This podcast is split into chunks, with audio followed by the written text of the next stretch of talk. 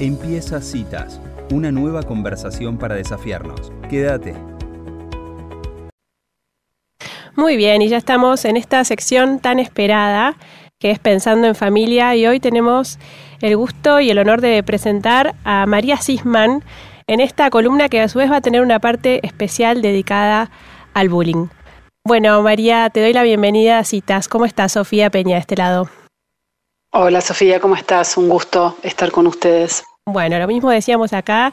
Estábamos muy contentas de poder darle un espacio a este tema que, bueno, es muy, muy, que muy frecuentemente se habla y que hoy eh, vamos a empezar a, definirlo y la idea es con, con el tiempo a lo largo de, este año es, eh, bueno, tratar de sacarnos todas las dudas y ver cómo podemos generar una actitud que, que pueda ayudar a resolver cuando hay casos de bullying y, y sobre todo entender qué rol tenemos los adultos en todo esto, ¿no? Sí, a mí me parece súper importante la oportunidad de encontrarnos, de encontrarme de esta manera con familias, con interesados en los desarrollos de los niños y los adolescentes, enfocando, claro, una parte que es la que yo trabajo, que es la parte fea, ¿no? Que nos toca de los vínculos. Yo creo que se habla mucho de bullying, se sabe mucho de bullying en algunos momentos y en otros momentos se nombra bullying a cantidad de situaciones que tienen que ver con la evolución esperable en los niños, ¿no? Entonces, cuando uno, obviamente, eh, inundado de información, cree que porque a su hijo le ponen un apodo, ese hijo está en grave situación de víctima, digamos ahí, eh, se cometen errores que, bueno, la idea un poco en estos encuentros también es, es ir despejando, ¿no? Porque los chicos van a aprender a vincularse mientras se vinculan, porque nuestra mirada de los vínculos va a intervenir de manera inmediata en cómo ellos se plantan frente a sus pares. Y entonces me parece que para empezar con este proceso de, de comprensión que vamos a llevar adelante, es interesante definir lo que es el bullying, ¿no? Porque es una forma de violencia entre chicos, no entre adultos, eh, no es el abuso de poder entre eh, compañeros de trabajo, la serruchada de piso entre compañeros de trabajo, o tampoco es que en un reality show los integrantes se comploten para expulsar a un concursante, digamos, ¿no? Todas esas cuestiones tienen otra normativa, tienen otro desarrollo, en un reality show tiene que llegar uno solo a ganar, ¿no? No tienen que no hay lugar para muchos y en la escuela tienen que llegar todos y tenemos que trabajar para que lleguen todos. Entonces, definiéndolo vamos a empezar a entender cómo intervenir. Y para definirlo yo siempre les propongo a todos que traten de imaginarse qué sentirían si alguna persona, un par, eh, conociera un secreto ¿no? personal de, de, cada uno y mostrara ese secreto en un lugar donde hay mucha gente. ¿no? Entonces, ¿qué es lo que se siente cuando alguien aprovechándose de sus habilidades, sus capacidades, ¿no? El, tema lo tiene el que lo hace, aprovechándose de eso nos deja expuestos eh, y además no solo expuestos, sino humillados porque todos los que son testigos de esa situación se ríen. Bueno, cuando hablamos de bullying hablamos de esta estructura entre pares en edad escolar. Eh, en general, las instituciones que reciben niños, niñas y adolescentes son las escuelas, pero también los clubes, los centros juveniles, los centros barriales, en las parroquias, digamos, todo aquel lugar en donde los chicos tienen que hacerse de un espacio social puede generar el espacio propicio para que haya bullying. Muy bien. Ahora, esto eh, es, eh, tiene que ser algo reiterado, ¿no? O sea, es una situación que se reitera. Pero poniéndonos en el lugar de los padres, ¿no? Em, o sea, me imagino que esto surge eh, de alguna manera, puede ser como un chiste, ¿no? ¿Cuáles son los... Mm. para estar atentos, ¿no? Digo, porque una vez que esto ya está instalado, pienso en, mm. más en lo preventivo, sobre todo en el hogar. ¿cuáles, ¿Cuáles ¿a qué, tendríamos que estar atentos los padres, no? O sea, cómo sería una forma de, posicionarnos los padres para, para detectarlo tempranamente. Sí, para detectar, digo, hay, cuestiones generales de detección del sufrimiento de un hijo que tienen que ver con eh, cambios en la conducta, cambios en los hábitos para dormir, para comer, en la mirada. Los chicos que son victimizados, y acá focalizo en quien es victimizado, pero también hay signos de que un chico puede estar haciéndole esto a otro, ¿no?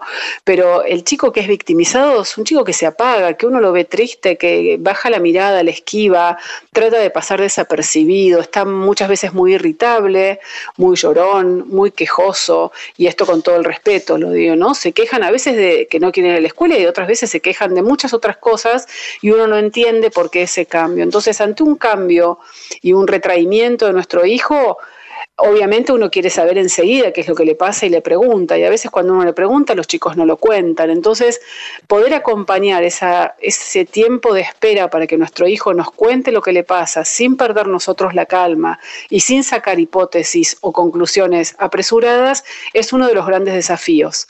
¿no? Yo coincido absolutamente en que tenemos que prevenir, la prevención pasa por trabajar desde muy chiquitos todo lo que tiene que ver con la mirada del otro, con el semejante, con la no discriminación, ¿no? O sea, uno puede preguntar, los chicos preguntan naturalmente acerca de las diferencias entre las personas y por qué una persona es así y otra persona es así, y a veces no incluyen en clases, entonces dicen cosas bastante disparatadas, ¿no? Eh, como podría ser, no sé, un nenito a vez, alguna vez me dijo a mí, bueno, yo, yo hago de indio y vos haces de persona, me dijo el chiquito, ¿no? Pero no estaba discriminando, porque tenía cuatro años.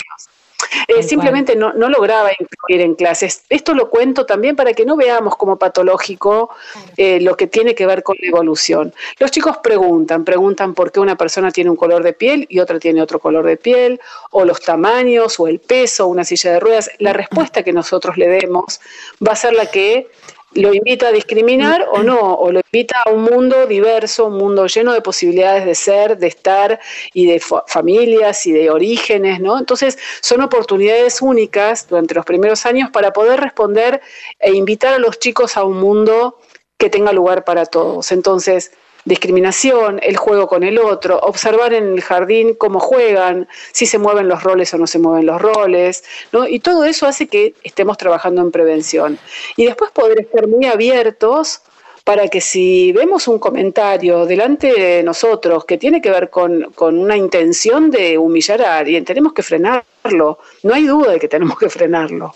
Ahora, estábamos hablando antes, eh, por otra nota que, que hicimos eh, sobre una una mujer en su, en su búsqueda de, un bebé que no llegaba, ¿no? Y estábamos reflexionando después que como sociedad eh, estamos aprendiendo, creo, en esta época que nos toca vivir, a no, a no opinar eh, sobre el cuerpo del otro, sobre los procesos del otro. Digo, hay una sensibilidad eh, especial en estos tiempos que, que, me parece que es algo positivo.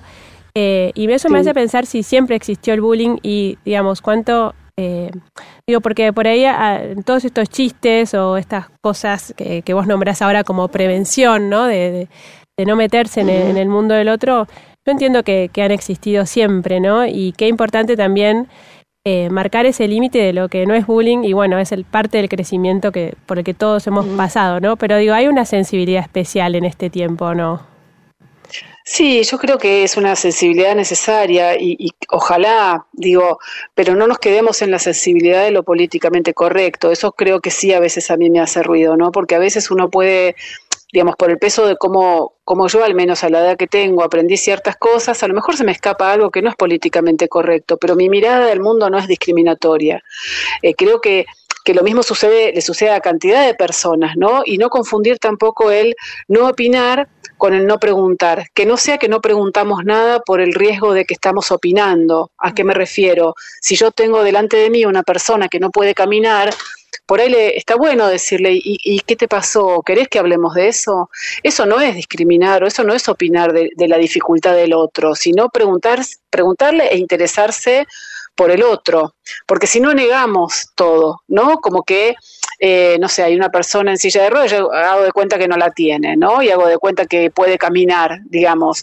Eh, entonces, que, el miedo a ser políticamente incorrectos no nos lleve a no, a no comunicarnos, ¿no? Y a no preguntar. A veces vamos a cometer errores. Yo creo que sí, a veces hay como una, no sé si hipersensibilidad, pero sí hiperreactividad, ¿no? Como que se cancela a alguien que por ahí se equivocó en algo, que por ahí dijo algo fuera de lugar, pero se dio cuenta y pidió disculpas, pero bueno, ya está como escrachado y, catalogado como algo, ¿no? Y me parece que todo eso es un aprendizaje que también tenemos que hacer. Que el bullying siempre existió, no hay dudas. Yo iba a la escuela y había una bandita de tres, cuatro que eran muy amigas y que a mí no me invitaban y me hacían sentir mal más de una vez. Pero yo terminaba la escuela y tenía otros espacios ¿no? Otros espacios de, juego, de socialización. Tenía dos o tres amigas en la escuela que de alguna manera me sacaban de esa, de esa cosa tan de díada, ¿no? De, sometedor, eh, eh, el que somete y el sometido, o sea, cosas como eh, diferentes también era diferente la forma en que vivíamos, ¿no? Cómo salíamos de la, de, la, escuela, estaba por ahí mamá o papá esperándonos, este, hay un montón de cosas distintas, pero el sentimiento de ser humillado en público creo que viene desde hace muchos años. En algún momento se empieza a poner sobre la mesa que eso hace mucho daño. Y además, como te decía al principio, esto es intencional. ¿no? Es hacérselo a propósito, no es sin querer, porque cuando yo le digo algo que no me di cuenta que era un mal chiste y te hago una broma con algo que a vos no te gustó y me doy cuenta en tu cara y te digo perdoname, ¿no? Eh, cuando hablamos de bullying hablamos de la intención y de, de alguna manera entrecomillado, pero del disfrute de ver que el otro le está pasando mal. Ah. Y creo que si bien todos en la vida necesitamos de, frustraciones y de sufrimiento, porque es inherente a la vida, yo creo que lo que sí se puede evitar es el hacer sufrir a propósito, ¿no? Sabiendo que lo estoy haciendo sufrir. Y ahí es donde trato de que la familia se entienda, ¿no? Que a un hijo algo le parece le parezca gracioso, no quiere decir que al otro también. Y nadie es el dueño de la verdad para ver qué es gracioso y qué no es gracioso. Hola María, ¿cómo estás? Soy Angie. ¿Cómo estás? Muy bien. Em, eh, volviendo un poco a, como padres y la prevención, ¿no? Digo, esto de, del chico que es humillado, ¿no? Como el víctima. Eh, Digamos, ¿por qué hay chicos que son más susceptibles a ser como el punto de, de, esta humillación y a otros que, que ni se les ocurre, eh, digamos, ir por ese chico, ¿no? Digamos, que es algo en el autoestima, es eh, digamos, ¿por qué algunos pueden defenderse y no los tocan más y otros son como carne de perro, ¿no? Para, la situación. Sí. Sí, esto tengo cuidado por ahí cuando hablo de estas cosas porque no me gustaría que uno piense que como alguien es, entre comillas, eh, tímido, retraído, sensible, o se irrita con facilidad, o llora muy seguido, o no se adapta a lo que se adaptan todos, es lo que genera el bullying. No, el bullying está generado por la dificultad enorme de quien lo ejerce de establecerse, de, armarse de un lugar social positivo, ¿sí? Ah. Sin tener que humillar a nadie. Entonces las causas no están en ese chico, pero sí vemos que claramente cuando un chico está buscando vamos a decirlo en términos coloquiales, ser canchero en el grupo, ¿no? Y mira a uno y ese uno le clava la mirada y dice, conmigo no te metas. Va a mirar al otro que le va a meter un pisotón y conmigo no te metas. Y por ahí mira a otro y casualmente en ese momento ese otro chico tenía un mal día o estaba preocupado por algo, o estaba triste por algo, o estaba asustado y lo mira con susto. Entonces ahí encuentra, pero esto no es tan consciente. Lo que sí es importante ver es que es relacional, no es que uno carga con, con todo, porque es muy común que me lo plantee. Mucha gente también grande me dice, mira, yo tenía todos los números para que me hagan bullying por esto, esto, esto y esto. Ah. Y yo intento que eso se desarme, porque uno puede tener todos los números para encontrarse con gente amorosa. ¿No? O encontrarse con alguien que lo quiera hacer, pero que hay un adulto que le dice, no, ¿sabes qué? No, no, vamos a cuidarlo. O con los mismos chicos que le dicen, ah. con mi amigo no te metes, o de esto no me río, o ¿por qué te vas a reír de él que, está mal? ¿Me entendés? Ah. Entonces siempre es relacional y en contexto. Totalmente. Y esto que decís de, que también, eh, digamos, la causa un poco está en el que ejerce el bullying, me parece que es algo que no estamos acostumbrados a verlo desde ahí, porque uno pone más eh, mirada eh, en el víctima, digamos, y no en el que ejerce el bullying, que por supuesto que no es víctima o no lo vemos como tal, pero en el fondo también está hablando de algo que le pasa, ¿no? No, y sin duda que si uno ve una situación en la cual hay un chico llorando tirado en el piso y otro levantado, digo para metafóricamente, otro levantado y con un montón de amigos que lo apoyan y lo vitorean, primero vamos a ayudar al que está en el piso, eso es indiscutible. Y cuando buscamos entender, explicar, comprender lo que le pasa al que lo hace, no estamos justificándolo, pero sí tenemos que entenderlo. Tenemos que entender el sentido que tiene para ese chico hacer lo que hace y mostrarle otros, otros, otras acciones posibles, ¿no?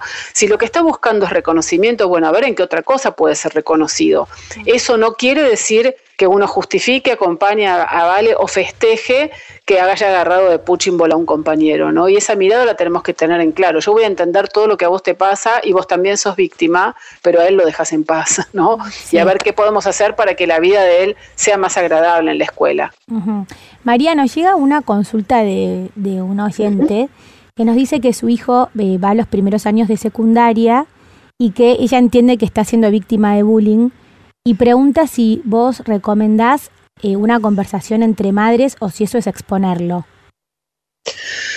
Eh, como, todo acá lo manejamos a nivel general, ¿no? Yo no conozco la situación, entonces a lo mejor hay una excepción, pero en la mayoría de las situaciones así planteadas, el llamar a las otras madres no genera buenos resultados, salvo que esas mamás sean muy amigas y tengan una confianza tal que puedan conversarlo en un espacio privado. Pero en general lo que tenemos que evitar es, como bien dice el oyente, exponer o, plantear en espacios equivocados algo que para el chico es muy, muy vergonzante, ¿no? Porque él mm. se siente avergonzado. Entonces, al sentirse avergonzado, además existe esta idea, ¿no? De que le hacen bullying al tonto, al débil, al que no se sabe defender, al que no hizo todo lo que debería hacer para que no le pase. Y como suele estar esta idea dando vueltas, ningún chico se quiere identificar con eso. Entonces niegan que esto les pasa y empiezan a creer que son los responsables de que lo que les pasa. Entonces no quieren que su mamá aparezca ni defendiéndolo ni exponiéndolo en, algún espacio. Entonces, para mí la primera sugerencia es hablar con el hijo a ver qué le parece. ¿Te parece, te gustaría que hable con la mamá de fulano, de el otro, de quien sea? A ver qué dice el chico. En mi experiencia en general no quieren. Entonces, ¿qué es lo que te gustaría que haga? Por ahí el chico dice nada. Y ahí tenemos que esperar.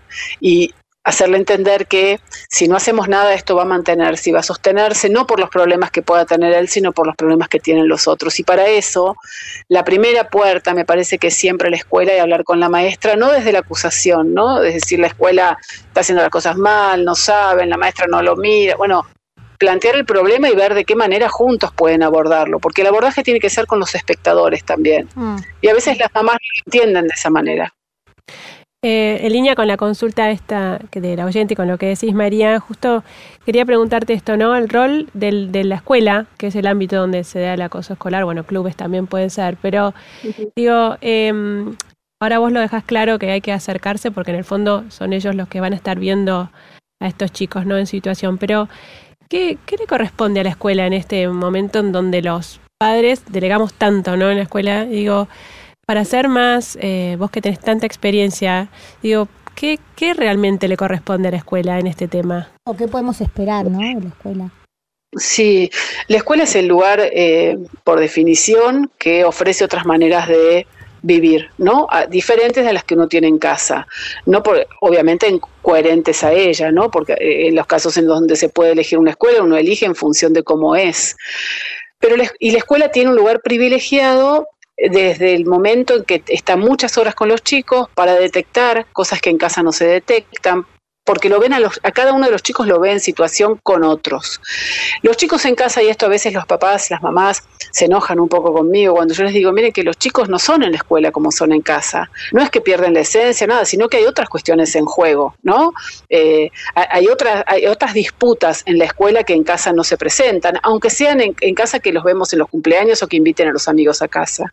En la escuela hay una tarea en común, en la escuela hay una mirada docente, entonces se ponen en juego otras cosas. Cuando se ponen en juego esas otras cosas, a veces nuestros hijos hacen cosas que a nosotros no nos gustan. Está buenísimo que un maestro me las pueda decir. ¿no? Si la maestra de mi hijo me cita a mí para decirme que alguna conducta de mi hijo que no está siendo la esperada o que lastima a otros o que no se lleva bien o que no se integra, bienvenido sea ese, bienvenida sea la intervención como para que podamos trabajar juntos. Entonces, la escuela tiene un rol principal en prevenir y en detectar pero siempre necesita de la familia, siempre necesita de la familia no como una mirada que juzga a la familia, sino como una mirada que invita a trabajar juntos. Se pueden hacer un montón de cosas. En primer lugar, mostrar otros modelos de ser, otros modelos de estar con los chicos desde el ser docente. Eh, se puede trabajar lo que es la justicia, la paridad, el, brindar oportunidades, el frustrarse y fracasar. Entonces, hay muchísimo que la escuela tiene que hacer es imposible trabajar solos. Eh, yo esto lo veo permanentemente en las escuelas, ¿no? Si la escuela lo que está haciendo es tratar de ver qué familia es la problemática para que de alguna manera trabaje sola va a fracasar. Lo que tenemos que ver cuando hay un caso de bullying es que eso emerge en un contexto que es la escuela. Y como aparece ahí, tenemos que revisar un poco qué pasa con la convivencia acá, qué pasa con muchas cosas que tendrían que funcionar de cierta manera y a lo mejor no están saliendo. Digo, repensarse, volverse a mirar. En general nos ayuda a ver por qué aparece en un grupo en determinado momento una situación de bullying. Espectacular, claro, es un tema que tiene muchas aristas este, y me, me, parece que está muy bueno traerlas acá a la mesa y pensarlo desde distintos lugares. Eh, sobre todo tratando de salir de esas creencias que uno trae así, de que es una situación unidireccional, que es, pero digo, hay mucho, muchos actores en juego y está muy bueno poder eh, reflexionar sobre eso y mirarlo con atención. Así que... Perdón, y si también si tuviéramos una receta válida para todas las escuelas del país, en cada momento y en cada edad, igual para todos, esto no estaría presente. No es que uno, que hay bullying porque la gente no quiere trabajar en eso, ¿no? Hay bullying porque tiene que ver con, con, con, una sintomatología de otra cosa. Exacto. Bueno, ya iremos eh, avanzando en el tema.